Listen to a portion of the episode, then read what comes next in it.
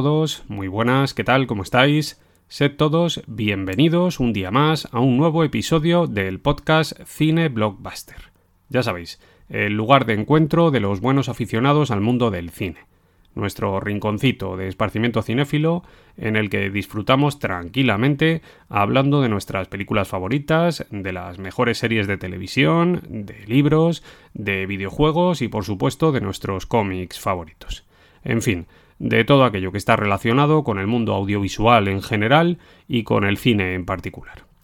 Hoy volvemos a la carga con un programa dedicado a una de las series más potentes de la temporada, Los Anillos de Poder, un producto de entretenimiento para masas surgido de las entrañas de Amazon que toma como punto de partida la magna obra de J.R.R. Tolkien y que después se desarrolla de manera libre haciéndonos partícipes de una aventura extraordinaria, repleta de magia, de épica y de una belleza visual nunca antes vista en la televisión una superproducción gigantesca en la que el amigo Jeff Bezos se ha gastado una millonada indecente y que ha estado rodeada por la polémica desde el principio. Para algunos la serie es una maravilla, para otros ha sido una grandísima decepción. En fin, lo de siempre, el pan nuestro de cada día en la sociedad en la que vivimos, donde las redes sociales se han convertido en un enorme campo de batalla en el que todo el mundo trata de librar sus propias cruzadas personales y donde todo tiende a exagerarse de una manera incomprensible, haciendo que la gente pase de 0 a 100 en apenas unas décimas de segundo. No obstante, y por suerte para nuestra salud mental, nosotros aquí, en el podcast Cine Blockbuster, vivimos en un oasis de tranquilidad y de sosiego en el que vemos todo esto con una sonrisa y donde tratamos de disfrutar del material audiovisual que nos va llegando todas las semanas de una manera serena y respetuosa. Somos críticos cuando tenemos que serlo y entusiastas cuando nos parece oportuno, claro, pero sin exagerar las cosas, que bastante lío hay ya a nuestro alrededor. Por tanto, hoy os ofrezco la posibilidad de disfrutar de un programa tranquilo en el que vamos a charlar distendidamente de esta potentísima serie que está llegando al final de su primera temporada y que nos está ofreciendo muchas cosas interesantes.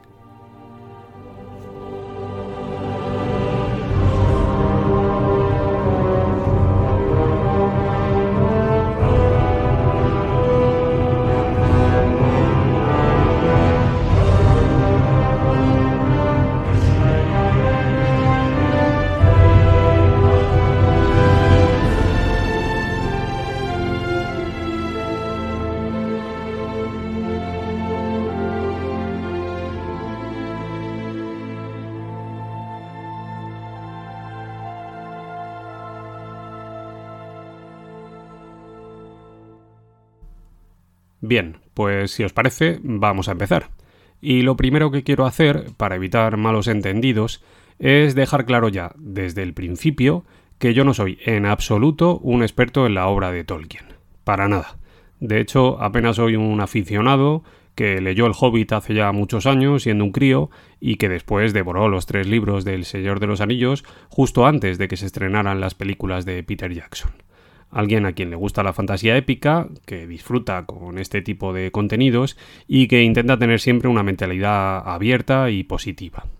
Por tanto, si lo que esperas escuchar aquí es un programa de tono académico que profundice en todos los aspectos relacionados con el impresionante legado literario de Tolkien, yo lo siento mucho, pero eso no lo vas a encontrar.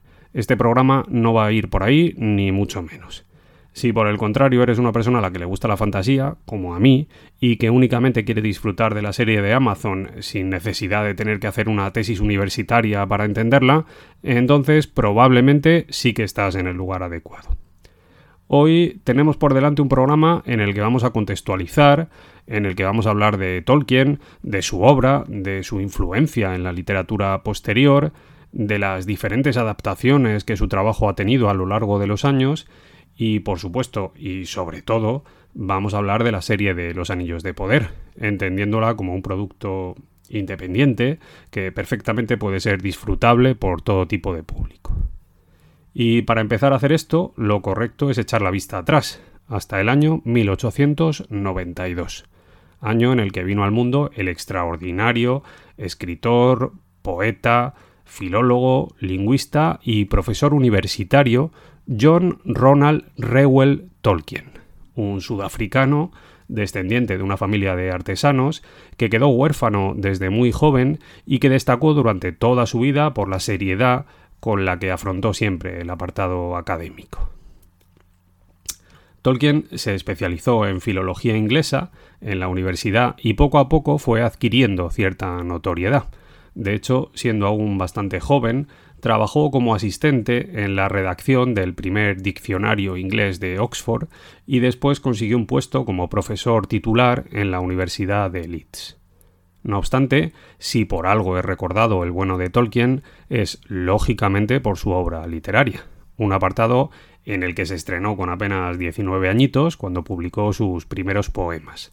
A partir de ahí, su trabajo fue incesante y extraordinariamente prolífico. El tipo escribió mucho y muy bien. No obstante, Tolkien siempre sintió fascinación por la historia antigua, por el folclore y por supuesto por la fantasía épica, algo que sirvió como inspiración para la creación de sus principales obras de ficción. ¿Cuáles son estas creaciones literarias de Tolkien que han pasado a la posteridad? Bueno, pues me refiero a todo lo que este hombre englobaba dentro de lo que ha pasado a llamarse el universo legendarium, que venía a ser una especie de mundo imaginario en el que se desarrollaba la mitología relacionada con la Tierra Media a través de una historia que englobaba miles de años. Los títulos más significativos de este universo creado por Tolkien serían básicamente el Silmarillion, el Hobbit y el Señor de los Anillos, aunque en realidad existen otro buen puñado de escritos que complementan estas obras y que tienen un alcance realmente impresionante. Y aquí viene la primera cuestión relacionada con la serie de Los Anillos de Poder. ¿Es necesario haber leído todos estos libros para poder ver la serie y poder disfrutarla desde el sofá de casa? Bueno, pues la respuesta es que no, o al menos no necesariamente. De hecho, la serie ni siquiera es una versión fiel a estas obras literarias. En realidad, Amazon no consiguió hacerse con todos los derechos y por tanto lo que ha hecho ha sido crear una historia que está inspirada en la obra de Tolkien, en la que aparecen personajes creados por él y en la que se hace mención a sucesos que forman parte de la cronología del Legendarium, pero que después se desarrollan de manera parcialmente libre. Además, en la serie esto está todo bastante masticadito, no nos engañemos. Al fin y al cabo, hablamos de contenido mainstream, es decir, los Anillos de Poder es una serie que trata de llegar a todo tipo de público. Y en ella, como no podía ser de otra manera, nos presentan a los personajes muy despacio, contextualizan todo de una manera bastante clara, al menos en líneas generales, y además van dando a los espectadores la información necesaria para que no se pierdan en la narración sin que sea necesaria ninguna lectura previa o complementaria. Esto no quiere decir que la obra esté vetada a los fans de Tolkien, claro, ni mucho menos. De hecho, quien haya leído los libros podrá disfrutar de una experiencia probablemente más rica y satisfactoria, ya que tiene un bagaje previo. Pero vamos, que esto no es algo imprescindible, ni muchísimo menos.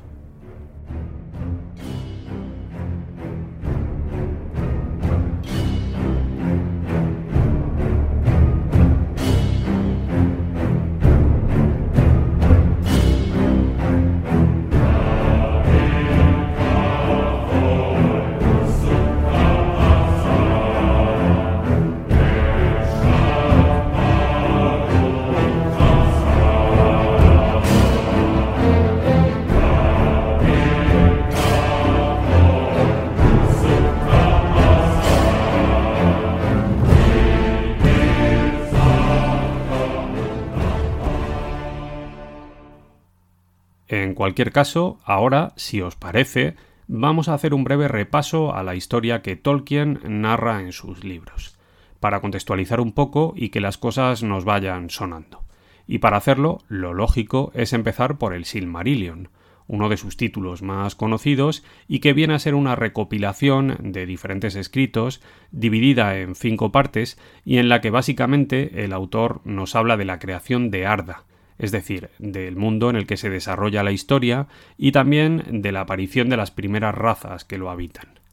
Tolkien relata los acontecimientos históricos que van moldeando el destino de la Tierra Media a través de sus relatos, dividiendo estos sucesos en cuatro edades del Sol, es decir, en cuatro periodos históricos distintos. Y esto es muy importante. Vamos a repasarlos. La primera edad habla de los días antiguos, es decir, de cómo surge todo y de cómo comienzan a aparecer los primeros conflictos que se dan entre los habitantes de Arda. Todo esto termina con la primera derrota de Morgoth y de Sauron. La segunda edad describe los días oscuros, una historia que ya nos es un poco más conocida. Habla de Sauron, de la forja de los anillos de poder, de la caída de Númenor y de la alianza de las diferentes razas para enfrentarse al Señor Oscuro, al que finalmente logran derrotar, pero al que no destruyen del todo. Y esto es muy importante porque es aquí donde se ubican los acontecimientos que vamos a ver en la serie. Esto es lo que estamos viendo en los Anillos de Poder.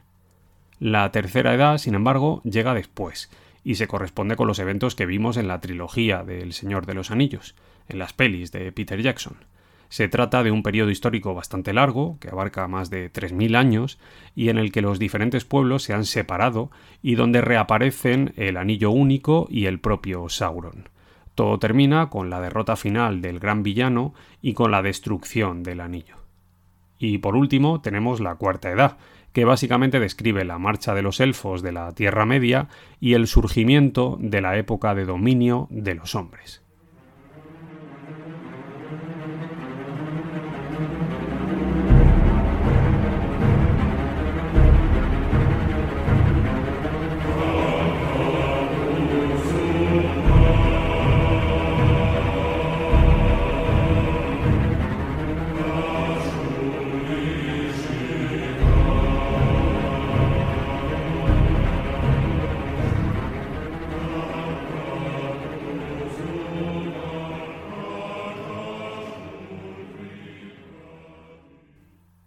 Bien, una vez hemos hablado de la parte concerniente a la literatura, ahora, si os parece, vamos a hablar también de los antecedentes que existen en el mundo del cine y de la televisión. Dos medios en los que las aventuras de fantasía épica han tenido un gran recorrido a lo largo de la historia y en los que las obras de Tolkien han sido adaptadas en bastantes ocasiones con mayor o menor fortuna. Así que, si os parece, vamos a ir recordándolas una a una. Para empezar, debemos viajar al año 1966, concretamente hasta Checoslovaquia, donde el estudio Rembrandt Films sacó adelante la primera adaptación de la obra de Tolkien. Se trata de un cortometraje de animación que duraba apenas 12 minutos y que contaba la historia del hobbit de una manera bastante libre. Hablamos de una auténtica rareza que contaba con ilustraciones de Adolf Born y que estuvo perdida durante un montón de años hasta que una copia reapareció en 2012. No es ninguna maravilla, eso vaya por delante, pero hay que reconocer que resulta curiosa. De aquí saltamos a 1977, año en el que Julen Bass y Arthur Rankin Jr. lanzaron al mercado una película de animación que volvía a contar la historia del Hobbit, aunque esta vez de una manera algo más fiel al original. Hablamos de un largometraje con una animación muy básica y de corte claramente infantil. La peli se estrenó directamente en televisión y la verdad es que tampoco es nada del otro mundo. Sin embargo, un año después, en 1978, llegó la que, durante muchos años, fue la gran adaptación de la obra de Tolkien. Me refiero a El Señor de los Anillos, una versión rodada mediante innovadoras técnicas de animación realizadas con rotoscopia por el director Ralph Bansky, que resultaba abrumadora en el apartado visual y que sin embargo no llegaba a transmitir en ningún momento el espíritu de la obra literaria. Más bien se quedó como un espectáculo visual alucinante, realmente espectacular, pero desgraciadamente hueco y carente de emoción. Una verdadera pena. Además, la peli duraba dos horas y cuarto y en ella Bansky nos narraba los eventos ocurridos en la comunidad del anillo y en parte de la historia de las dos torres. La idea original era completar el proyecto con una segunda película, sin embargo, esto nunca llegó a hacerse. Después de aquello, la verdad es que la cosa se quedó bastante fría, y el resultado fue que en los años 90 siguieron llegando adaptaciones, pero muy descafeinadas un par de pelis rusas estrenadas directamente en televisión y que además son perfectamente olvidables, y una miniserie finlandesa de presupuesto muy limitado que tampoco tuvo ninguna repercusión. Sin embargo, todo esto cambió en 2001 cuando New Line Cinema lanzó al mercado la trilogía de películas del Señor de los Anillos dirigidas por Peter Jackson tres superproducciones gigantescas que sorprendieron a todo el mundo debido al acierto con el que fue hecha la adaptación y que generaron un inesperado furor por la obra de Tolkien que lo inundó todo y que provocó un verdadero tsunami en la industria cinematográfica mundial. Tres películas que se estrenaron consecutivamente en los años 2001, 2002 y 2003 y que generaron una recaudación global de casi 3.000 millones de dólares además de infinidad de premios y de una recepción extraordinaria por parte del público y de la crítica especializada. Una trilogía absolutamente mágica que en el fondo tiene muchísimo que ver con la serie de los Anillos de Poder. Tanto es así que de hecho yo creo que sin el éxito de estas películas, con toda seguridad, nadie se habría atrevido a desembolsar la inmensa cantidad de dinero que se ha gastado Amazon en rodar esta nueva versión televisiva. Eso sin contar la influencia que las películas han tenido en el mundo de la cultura a nivel mundial, pasando a convertirse en referentes indiscutibles de toda una generación y en grandes iconos cinematográficos a la altura de sagas como Star Wars, Harry Potter o el UCM.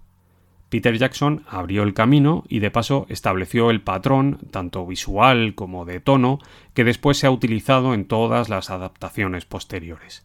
De hecho, fue el propio director neozelandés quien se encargó de dirigir la nueva trilogía de películas basadas en El Hobbit, que llegó a los cines en los años 2012, 2013 y 2014.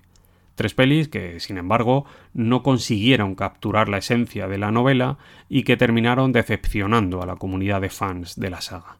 Aunque es verdad que a nivel de taquilla estas tres pelis también funcionaron fenomenalmente bien.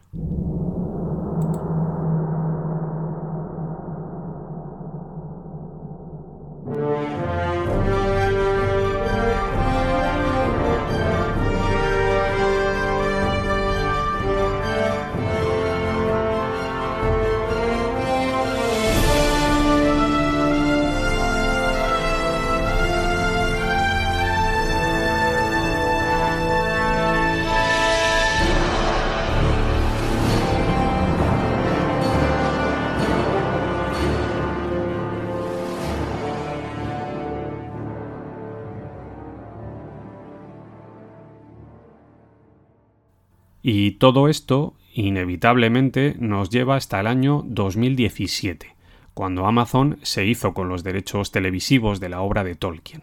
Sin embargo, aquí creo que debemos volver a detenernos un poquito porque este es uno de los aspectos más polémicos y al mismo tiempo más interesantes de todo el proyecto de los Anillos de Poder. ¿Qué sabemos de los derechos de autor de la obra de Tolkien? Bien, pues la verdad es que sobre el papel la cosa no debería ser demasiado complicada. Al fin y al cabo, estamos hablando de algo que concierne únicamente a unas pocas obras, es decir, a una trilogía de libros que conforma lo que denominamos la saga del Señor de los Anillos, también a un libro independiente, aunque muy relacionado con lo anterior, en este caso El Hobbit, y a una selección de relatos que, como os dije antes, están divididos en cinco partes y que han pasado a denominarse el Silmarillion. Todo esto junto con unos cuantos relatos y algunos apuntes adicionales que creó Tolkien a lo largo de los años y que realmente no conforman nada unitario. El problema es que todo esto ha pasado por multitud de manos a lo largo de los años y ha terminado desquebrajándose y creando un montón de dificultades. Primero, el propio Tolkien vendió los derechos a United Artists en 1969 por la incomprensible cifra de apenas 10.000 dólares. A continuación, una parte de todo esto pasó a manos del productor Saul Sanz, que pretendía hacer con ellos varias películas. Y por último, entraron en juego Peter Jackson, Miramax, Harvey Weinstein y la propia New Line Cinema, que adquirieron los derechos de El Señor de los Anillos para rodar la famosa trilogía de películas de los años 2000. Por si todo esto fuera poco, resulta que hace unos años la sociedad Tolkien State, que representa a los descendientes del autor, denunció a Warner, que es la actual propietaria de New Line Cinema, al considerar que los herederos del escritor no estaban recibiendo un porcentaje adecuado de las ganancias generadas por las obras derivadas del trabajo de Tolkien, y al final todo esto se resolvió con un acuerdo que fue aceptado por todas las partes y que obligaba a que se tuviera que realizar una serie en el futuro cercano que generara unos nuevos ingresos que serían repartidos de una manera muy determinada entre todas las partes. Digamos una decisión salomónica algo que provocó una batalla campal en la que entraron en liza las principales plataformas de streaming que querían hacerse con los derechos y en la que Amazon Prime terminó llevándose el gato al agua tras desembolsar la nada despreciable cifra de 250 millones de dólares. Sin embargo, la pregunta que seguro todos os estaréis haciendo después de escuchar toda esta turra que os acabo de pegar es ¿qué cojones ha comprado Amazon? Qué es lo que puede utilizar y qué es lo que no pueden ni tocar de la obra de Tolkien. Y bueno, pues la verdad es que la respuesta no es sencilla. Al parecer, Amazon no puede utilizar ni el Silmarillion ni los cuentos inconclusos. Y por supuesto tampoco puede hacer nada con El Señor de los Anillos ni con El Hobbit, que actualmente siguen perteneciendo a Warner Bros. y a New Line Cinema. Sin embargo, sí han obtenido un permiso especial para ambientar su historia en la Segunda Edad, en un periodo que abarca unos 3.000 años y en el que se dan eventos tan importantes como el primer regreso de Sauron, la forja de los Anillos de Poder o la derrota del gran villano a manos de las razas unidas. También pueden utilizar algunos personajes conocidos y pueden incluso mencionar, aunque no mostrar de forma explícita, otros sucesos ocurridos en diferentes líneas cronológicas. Es decir, no tienen un material concreto para versionarlo, sino que disponen de la oportunidad de crear historias propias que se desarrollen dentro de la obra de Tolkien y que no contradigan las líneas generales definidas por éste en el resto de sus libros.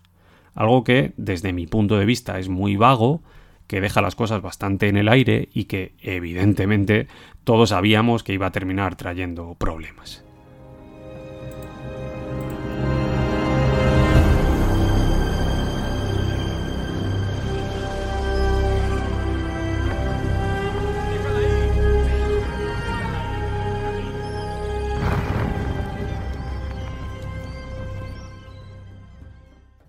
Bueno, pues la verdad es que ya hemos hablado de un montón de cosas. Hemos hecho un poco de contextualización, hemos hablado de las adaptaciones previas que se han hecho de la obra de Tolkien y hasta hemos comentado el tema de los derechos de explotación y de las limitaciones que tiene la serie en este sentido. Sin embargo, aún nos queda hablar de un aspecto que a mí, a nivel personal, me parece muy importante y muy interesante. Me refiero al de las personas que conforman el equipo creativo de la serie. A este respecto, lo primero que hay que decir, para quitarnos el tema de encima cuanto antes, es que, pese a lo que se dijo hace tiempo, el amigo Peter Jackson no ha participado en el desarrollo de la serie. Es verdad que al principio hubo negociaciones entre este hombre y los jefazos de Prime, pero finalmente no se alcanzó ningún acuerdo y Jackson terminó quedándose fuera del proyecto. Por el contrario, quienes sí consiguieron subirse al carro fueron los dos hombres que a la postre han terminado convirtiéndose en los creadores de la serie. Me refiero a Patrick McKay y a John D. Payne. Y la siguiente pregunta es evidente. ¿Quiénes son estos dos hombres? ¿Qué han hecho antes de sacar adelante la serie más cara y ambiciosa de la historia de la televisión? Y bueno, pues la verdad es que la respuesta no es la que cabría esperar, básicamente porque hablamos de dos completos desconocidos que prácticamente no tienen ninguna experiencia en proyectos de este tipo. En el caso de Patrick McKay, el tipo es guionista y se ha encargado de escribir alguna cosita para la televisión y en participar en la creación del guion de Star Trek Más Allá en 2016, aunque ni siquiera fue acreditado. Y nada más. Y con respecto a John D. Payne, pues más de lo mismo guionista que ha participado en algunas cositas, pero siempre haciendo trabajo sin acreditar. Vamos, que son dos chavales bastante jóvenes que carecen de experiencia y que sorprende que estén al frente de un proyecto tan grande como este. En cualquier caso, el equipo creativo se complementó con la llegada de Brian Kochman, que es otro guionista, también bastante joven, aunque en este caso con algo más de experiencia, ya que trabajó en los guiones de la serie Juego de Tronos de HBO. Y junto a ellos también encontramos a los que a la postre han sido los directores de la serie. el español Juan Antonio Bayona, el británico Wayne Jeep y la sueca Charlotte Brandstrom. Todos ellos autores de talento contrastado, pero que tampoco son particularmente conocidos para el gran público. Con respecto al reparto, bueno, pues en realidad más de lo mismo. Muchos nombres, pero la mayoría de ellos bastante desconocidos. Vamos a ir nombrándolos uno a uno para ver quiénes son los principales protagonistas de la serie. Y el primer nombre del que vamos a hablar es el de Morfit Clark, una actriz sueca de 33 años que había aparecido en películas como Madame Bovary, Belleza Eterna, La increíble historia de David Copperfield o Infierno bajo el agua, aunque probablemente sus trabajos más conocidos hayan llegado en la televisión gracias a las series Materia Oscura o El Drácula de Netflix. Clark interpreta a Galadriel en Los Anillos de Poder, probablemente el personaje más importante de la serie y uno de los más carismáticos, aunque también de los más polémicos. Junto a ella tenemos a Roberto Aramayo, un actor inglés de ascendencia española que se hizo conocido hace unos años por aparecer en la serie Juego de Tronos, interpretando la versión joven de Ned Stark.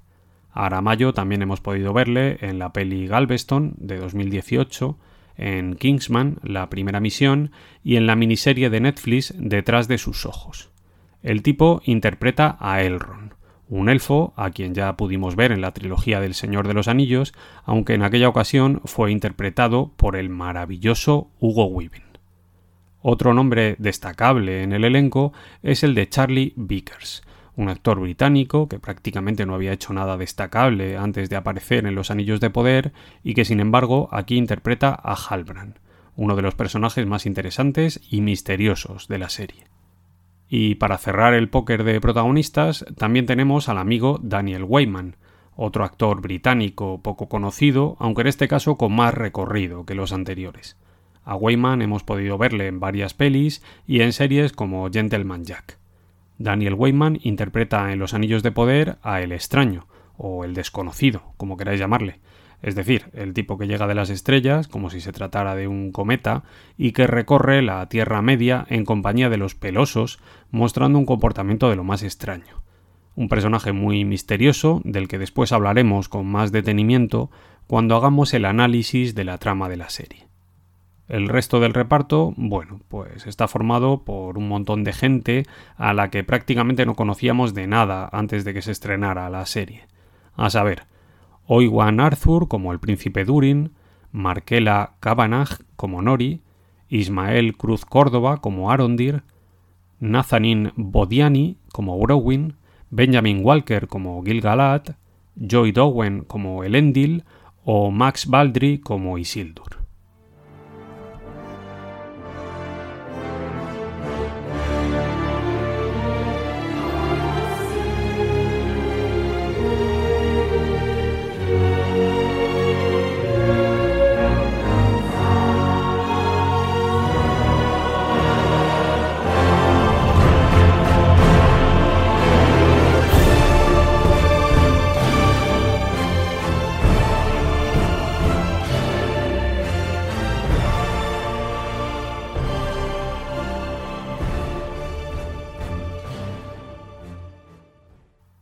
Dicho esto, ahora vamos al lío. Es decir, vamos a meternos a hacer un análisis amplio de la trama de la serie. Y tened cuidado porque aquí va a haber grandes spoilers. Aviso, ¿vale? Aquí, spoilers. Lo que vamos a hacer es ir narrando poco a poco los acontecimientos que nos han ido contando en los episodios de la serie, tratando de seguir el orden en el que se nos han ido mostrando las cosas. Así pues, todo comenzó el 2 de septiembre con el estreno de los dos primeros episodios que llegaron a la vez a Amazon Prime y que supusieron uno de los grandes bombazos de la temporada debido al extraordinario interés que había suscitado el proyecto antes de su estreno. En el episodio 1, titulado Una sombra del pasado, nos muestran ya desde el principio lo que va a ser una tónica habitual de la serie los Anillos de Poder es una aventura coral en la que aparecen un montón de personajes y cuya trama se va a ir desarrollando en paralelo, mostrando diferentes localizaciones. Todo comienza, como ya es habitual en la saga, con un excelente prólogo en el que Galadriel nos pone al día narrando los sucesos que supusieron el final de la Primera Edad. Es decir, la derrota de Morgoth y de Sauron y la llegada de los elfos a la Tierra Media, donde pasan a ejercer la labor de centinelas contra la amenaza del mal latente. Aquí, además, conocemos detalles sobre la vida de la propia Galadriel, que es quien pronuncia por primera vez el nombre de Sauron, explicándonos que éste no se ha ido del todo y que fue él quien acabó con la vida de su hermano Finrod algo que servirá como motor motivacional que impulse los actos de la propia Galadriel a lo largo de toda la serie. Por otro lado, conocemos a los pelosos, que son unos antepasados de los hobbits, un poco mugrientos, que viven como nómadas viajando de aquí para allá en busca de cobijo y alimento y que, aparentemente por casualidad, se topan con el extraño, un personaje misterioso que cae del cielo y que no parece recordar nada de su pasado. En paralelo a todo esto, también se nos presenta la historia de las tierras del sur, una región poblada por humanos que en un tiempo pasado fue fiel a Sauron y que ahora es vigilada por los elfos que quieren evitar que el mal reaparezca en aquellas tierras. Aquí conocemos al elfo Arondir y a la familia humana formada por la bellísima Bronwyn y su hijo Theo, que se ha convertido en portador de una misteriosa espada que parece poseer un poder oscuro. En el segundo episodio, titulado A la deriva, recuperamos a Galadriel, que en el final del episodio anterior había renunciado al honor de poder regresar a tierras imperecederas y que se había lanzado al mar con la intención de volver nadando hasta la Tierra Media. madre mía. Sin embargo, mientras vaga la deriva por las aguas marítimas, aparecen en escena un grupo de náufragos que viajan en una maltrecha balsa y entre los que se encuentra un tipo bastante misterioso llamado Halbrand. La lancha terminará siendo atacada por un dragón marino, en una escena por cierto bastante chula, y esto provocará que se queden solos la propia Galadriel y Halbrand. Sin embargo, tras una larga travesía, ambos serán rescatados por una embarcación militar de aspecto muy chulo que parece anticipar la aparición de los habitantes de la isla de Númenor. En paralelo a todo esto, más escenas en las que vamos conociendo el devenir de las vidas de los diferentes protagonistas. Por un lado, los pelosos, donde Nori y su amiga Poppy no hacen más que meter la pata mientras se dedican a esconder al extraño para que no sea descubierto por los suyos. Un extraño que parece tener poderes mágicos y una peculiar obsesión por las constelaciones. También tenemos a Elrond, al que ya vimos en el primer episodio protagonizando intrigas palaciegas que terminaban perjudicando los intereses de su amiga Galadriel y a quien en esta ocasión vemos conociendo a Celebrimbor, un famoso herrero y orfebre elfo, que es un personaje destinado a convertirse en una pieza clave en el futuro de la serie. Juntos, Elrond y Celebrimbor viajan hasta Khazad-dûm, donde se reúnen con Durin, el príncipe enano, un viejo amigo de Elrond al que pretenden pedirle que convenza al resto de los enanos para que colaboren con ellos en la creación de una gigantesca forja. Sin embargo, la relación entre ambos no pasa por su mejor momento y Elrond tendrá que volver a ganarse la confianza de su viejo amigo para poder alcanzar su objetivo. Además, en el episodio vemos cómo los orcos se están adentrando poco a poco en las tierras del sur y cómo amenazan el poblado en el que viven Bronwyn y su hijo Theo, algo que provocará que Anondir empiece a investigar y descubra que el peligro está mucho más cerca de lo que nadie pudiera haber imaginado. El episodio 3, titulado Adar, empieza con el elfo Arondir despertando prisionero en una especie de campamento repleto de orcos en el que tienen esclavizados a un montón de gente. El campamento está liderado por un individuo llamado Adar, un personaje misterioso, de origen elfo, que se ha corrompido y que parece tener una estrecha relación con los orcos. De hecho, estos le llaman padre. Por otra parte, tenemos a Galadriel y a Halbrand, que no parecen llevarse particularmente bien y que se dirigen a Númenor en un barco que les rescató en su travesía por el mar. Númenor es el más poderoso de los territorios dominados por los hombres, un reino que parece vivir en aquellos días su etapa de máximo esplendor. Cuando los protagonistas llegan a la isla, conocemos a otro montón de personajes que van a tener mucho que decir en la serie. La reina regente Miriel, su consejero Ar-Pharazôn y a otros dos personajes que en el futuro cobrarán una extraordinaria importancia en la historia, el capitán Elendil y su hijo Isildur, aunque aquí no conviene hacer spoilers todavía por si alguien no sabe quiénes son estos dos personajes. Toda esta parte en Númenor es particularmente interesante, o al menos a mí me lo parece, Primero porque la serie nos muestra las intrigas palaciegas que se cuecen en la corte, entre quienes estarían dispuestos a apoyar a los elfos en una eventual guerra, y también entre quienes no quieren saber nada de estas historias.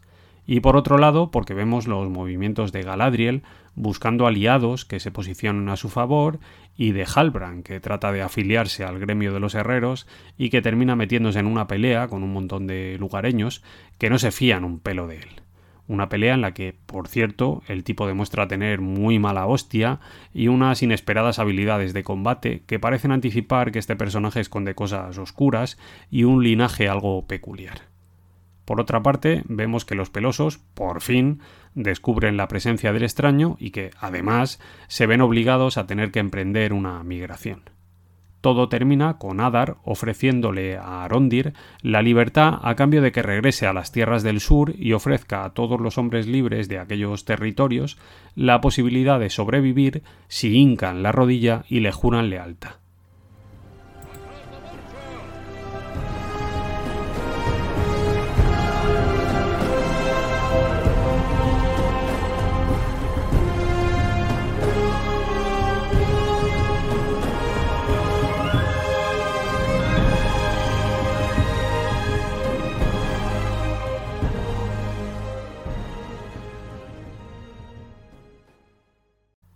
Esto nos lleva hasta el cuarto episodio, titulado La Gran Ola.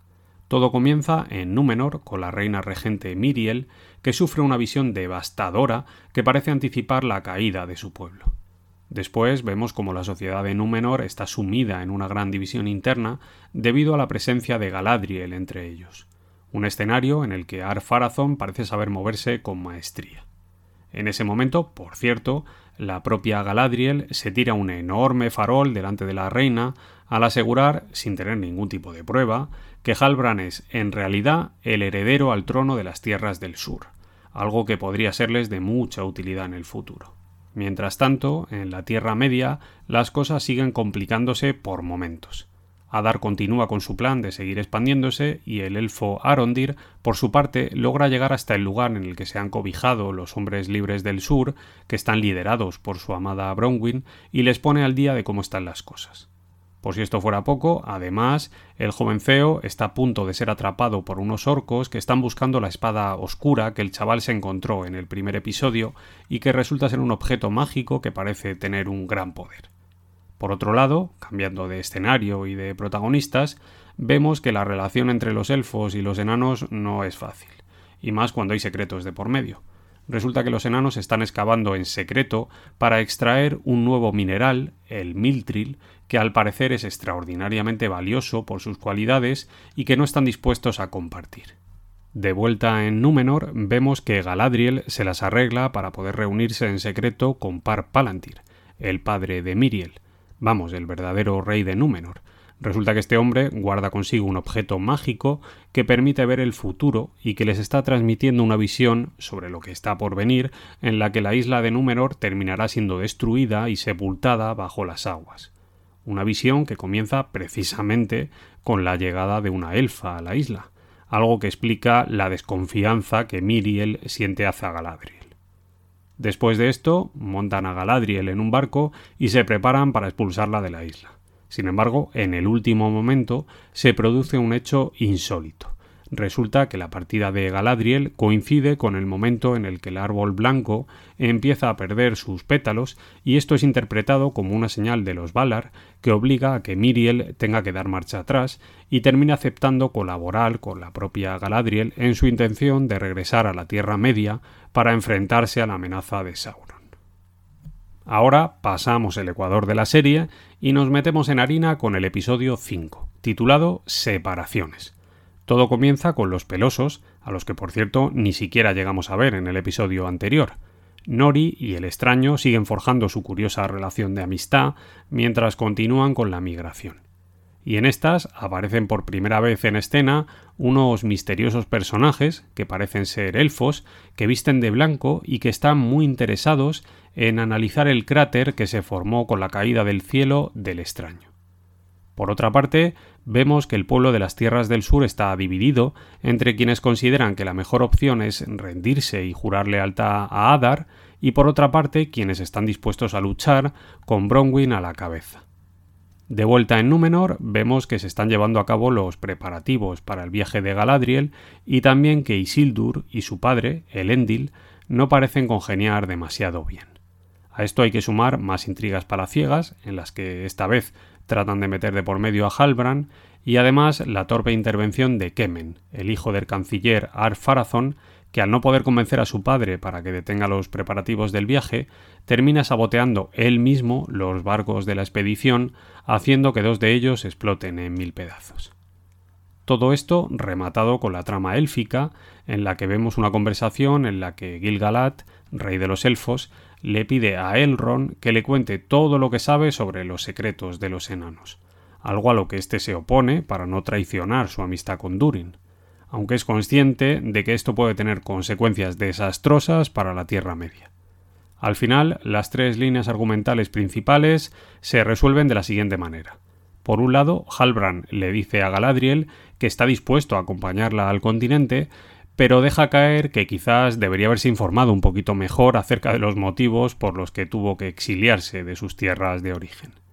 Por otro lado, vemos que Adar, al que por cierto no le gusta nada que le confundan con Sauron, llega a las tierras del sur y comienza a impartir su ley en aquellos territorios utilizando a los orcos.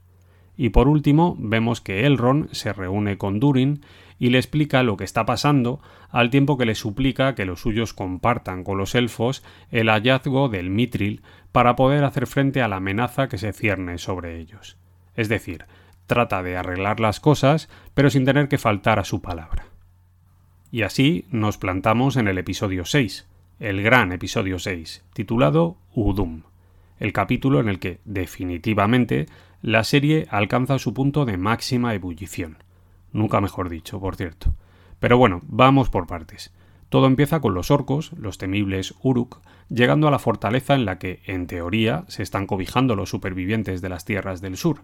Sin embargo, al llegar, con Adar a la cabeza, se encuentran con que el lugar está vacío, y además, para su sorpresa, todo resulta ser una trampa con la que Arondir acaba con un buen puñado de enemigos, derribando la torre de piedra y haciendo caer sus restos sobre ellos.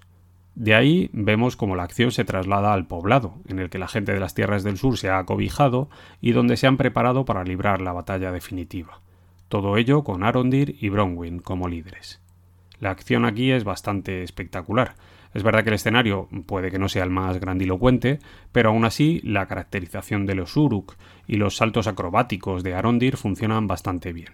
No llega a ser ni de lejos una escena tan potente como la batalla del abismo de Helm, de las dos torres, pero es que tampoco lo pretende. Esto es otra cosa, algo más pequeño, pero bueno, aún así les ha quedado una batalla que resulta visualmente muy interesante. Y además, cuando todo parece haber acabado, con la victoria de los buenos, nos damos cuenta de que, en realidad, lo que hemos visto no ha sido una batalla entre la gente del sur y los orcos, sino un cruento enfrentamiento entre humanos provocado por Adar, que ha enviado a los desertores de las tierras del sur a enfrentarse a sus hermanos. Todo muy cruel y emotivo. Al final, todo se salda con un montón de bajas y con la propia Bronwyn herida de gravedad. Y esto nos lleva directamente al gran enfrentamiento final, una refriega en la que, ahora sí, los verdaderos orcos se lanzan con todo contra el poblado con la intención de arrasar a los habitantes de las tierras del sur y de hacerse con la famosa espada de Sauron, en una batalla muy desigual en la que Arondir y los demás hacen todo lo posible por plantar cara, pero donde son barridos por los Uruk.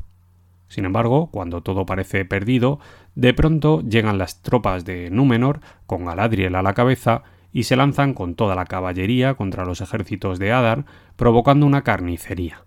Esta parte es probablemente la más espectacular del episodio, con todos los personajes disfrutando de su momento heroico y con algunas escenas de acción realmente cojonudas. Por si esto fuera poco, además, todo se resuelve con una persecución en la que Galadriel y Halbrand logran derribar a Adar, que está huyendo a caballo, y terminan haciéndole prisionero.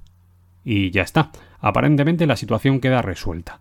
Los orcos han sido derrotados, Adar capturado y hasta Halbrand parece estar dispuesto a asumir su responsabilidad como heredero al trono de las tierras del sur. Sin embargo, en el último momento descubrimos que toda esta alegría era demasiado precipitada. Resulta que Adar se había guardado un as en la manga.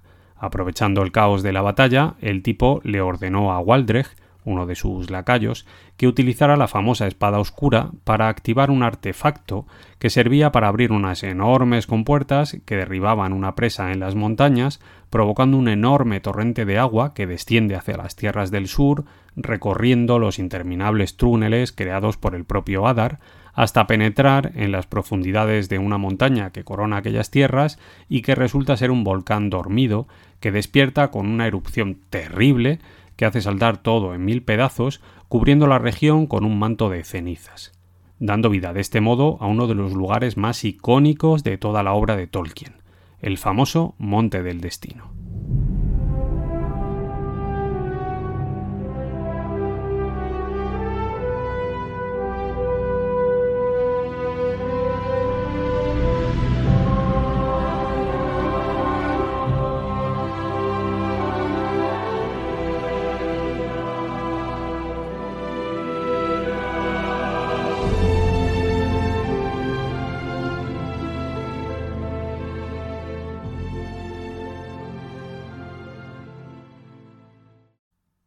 Nuestra última parada nos lleva directamente hasta el episodio 7 de Los Anillos de Poder, un episodio titulado El Ojo, que comienza con Galadriel despertando en mitad de un paisaje completamente devastado por la erupción del volcán y cubierto de cenizas.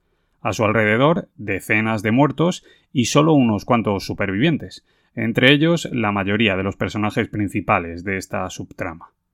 Después descubrimos que los pelosos están llegando al final de su migración, que tenía como destino un lugar llamado La Arboleda. Pero lo que encuentran allí no es precisamente lo que estaban esperando. A su llegada descubren un lugar completamente arrasado por los restos de la erupción que parece haberse extendido por todas partes. Y esto afecta de un modo muy particular al extraño, que intenta utilizar su poder para arreglar las cosas, pero que termina causando un accidente en el que Nori está a punto de perder la vida y que, como consecuencia esto, hace que el propio extraño decida que debe marcharse. Después, volvemos a meternos de lleno en la intriga que concierne a Elrond y a los enanos con el Milthril de por medio. Un conflicto que termina con la negativa del rey Durin a la hora de prestar su apoyo a los elfos y con la decepción que provoca esta decisión en su hijo.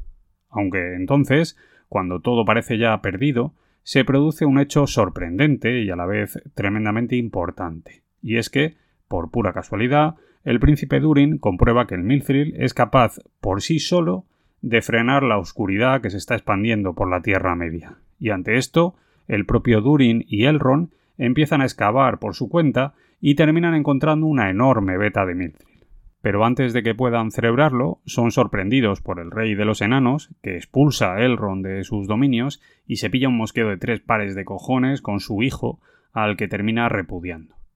De vuelta a las tierras del sur, vemos como los últimos supervivientes a la catástrofe se repliegan, dando aquella región por perdida, con Elendil y la reina Miriel, que se ha quedado ciega, por un lado, y con Galadriel y Ceo por otro. Una Galadriel que, por cierto, en este momento habla por primera vez de su esposo Celeborn, al que dice haber perdido. Todo ello mientras los orcos merodean a su antojo por los alrededores. Por otro lado, antes de marcharse, el extraño termina arreglando el paisaje del lugar en el que han acampado los pelosos, consiguiendo con su magia que vuelva a surgir la naturaleza y los víveres. Pero entonces aparecen en escena las extrañas criaturas vestidas de blanco, que parecen dedicarse a seguir al extraño y que, en un arranque de furia, terminan quemando todo el campamento de los pelosos.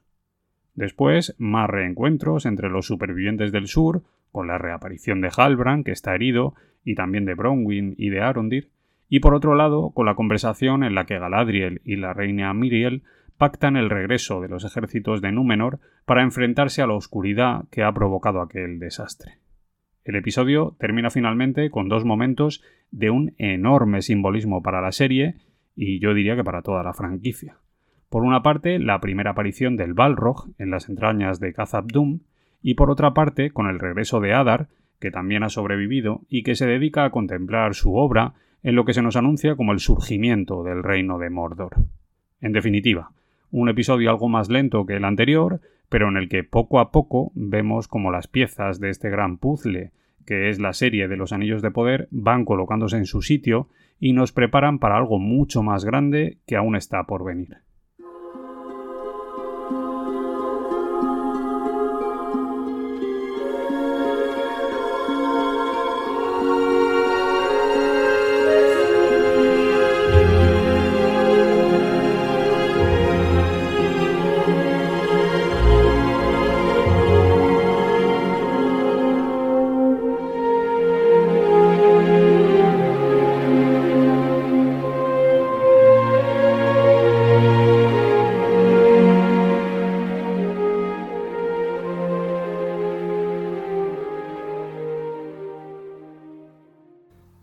Bien, pues una vez hemos hecho el repaso a los siete primeros episodios de la serie, y teniendo en cuenta que tenemos el final a tiro de piedra, creo que ha llegado el momento de que os dé mi opinión personal de lo que ha sido Los Anillos de Poder para mí. Aunque antes de hacerlo quiero reiterar lo que ya dije al principio del programa, y es que yo no soy en absoluto un experto en la obra de Tolkien. Para nada. Y por tanto no voy a valorar la serie en función de su fidelidad a los textos base escritos por Tolkien. Eso tendrán que hacerlo quienes de verdad sepan un montón de estas cosas. Hay gente muy buena y seguro que vais a encontrar podcasts que hacen esto de una manera estupenda. Yo me voy a limitar a analizar la serie como un producto que está basado en el mundo creado por Tolkien, pero que después se desarrolla de manera independiente. Es decir, voy a centrarme en la serie y solo en la serie. Y a este respecto, solo puedo deciros que a mí Los Anillos de Poder me ha gustado. No me ha encantado, desde luego no es mi serie favorita de todos los tiempos, seguramente ni siquiera la colocaría entre mis 10 preferidas, pero aún así la serie me ha gustado. No soy yo mucho de poner notas numéricas, pero bueno, si tuviera que hacerlo probablemente le pondría a la serie un 6,5 o un 7, para que os hagáis una idea. ¿Por qué esta nota?